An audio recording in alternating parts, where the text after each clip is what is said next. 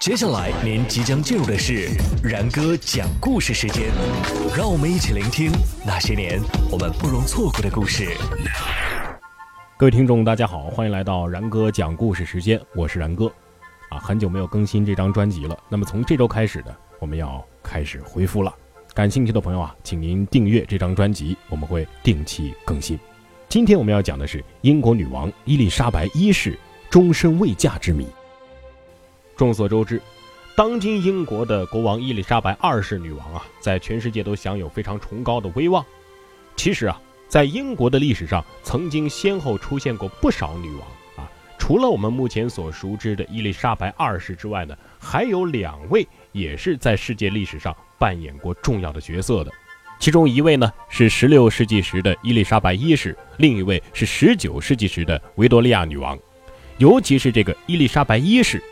他在执政的时期啊，鼓励海外贸易，推行殖民活动，使英国的国力是大大的增强了，并且呢，在一五八八年打败了海上强国西班牙的无敌舰队，这为日后英国成为日不落帝国奠定了坚实的基础，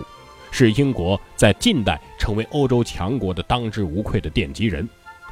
但是同时啊。这位集美貌、智慧、权力、财富于一身的女王，却给后世留下了一大悬案，那就是她终生未嫁。这也成为了几百年来人们一直在谈论的一个话题。咱们俗话说呀，男大当婚，女大当嫁。可是拥有至尊地位的伊丽莎白却始终独身，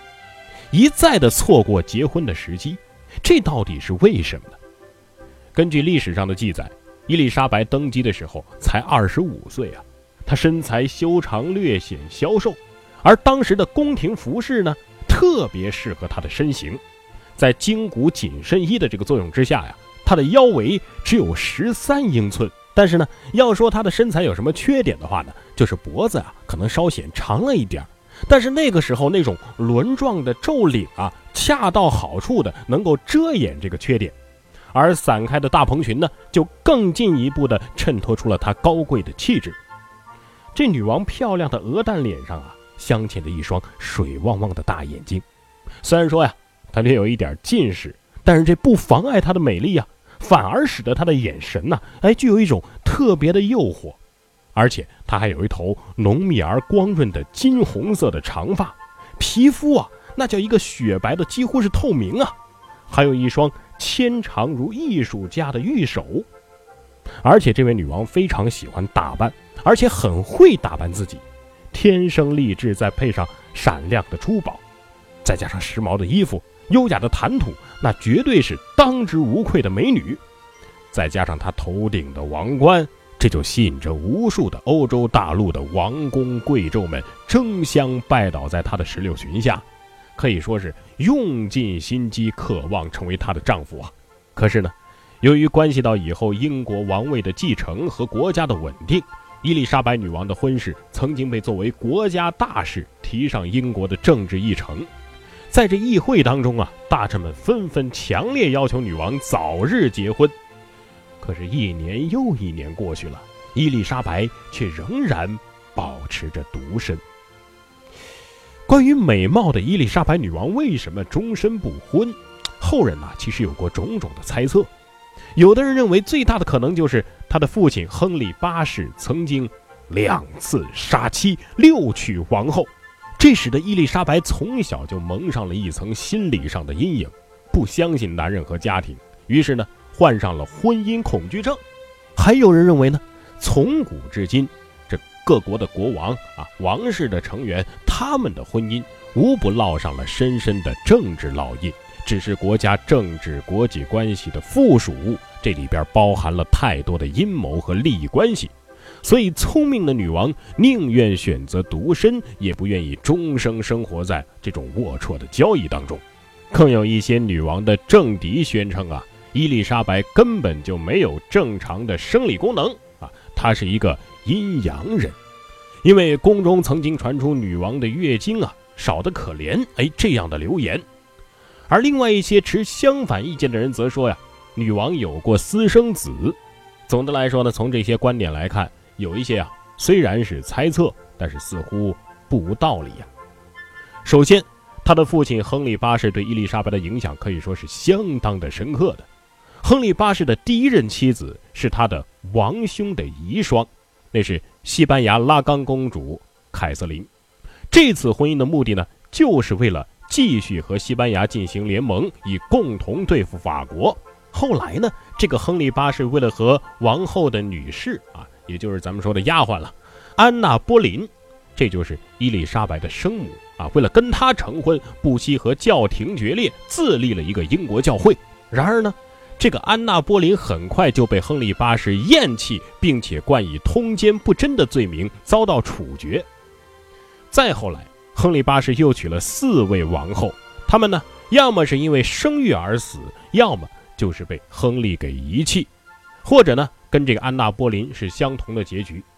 只有最后一位叫凯瑟琳·帕尔活得比亨利要久啊，她后来呢，嫁给了海军大臣托马斯·西摩。在一五八四年九月死于难产，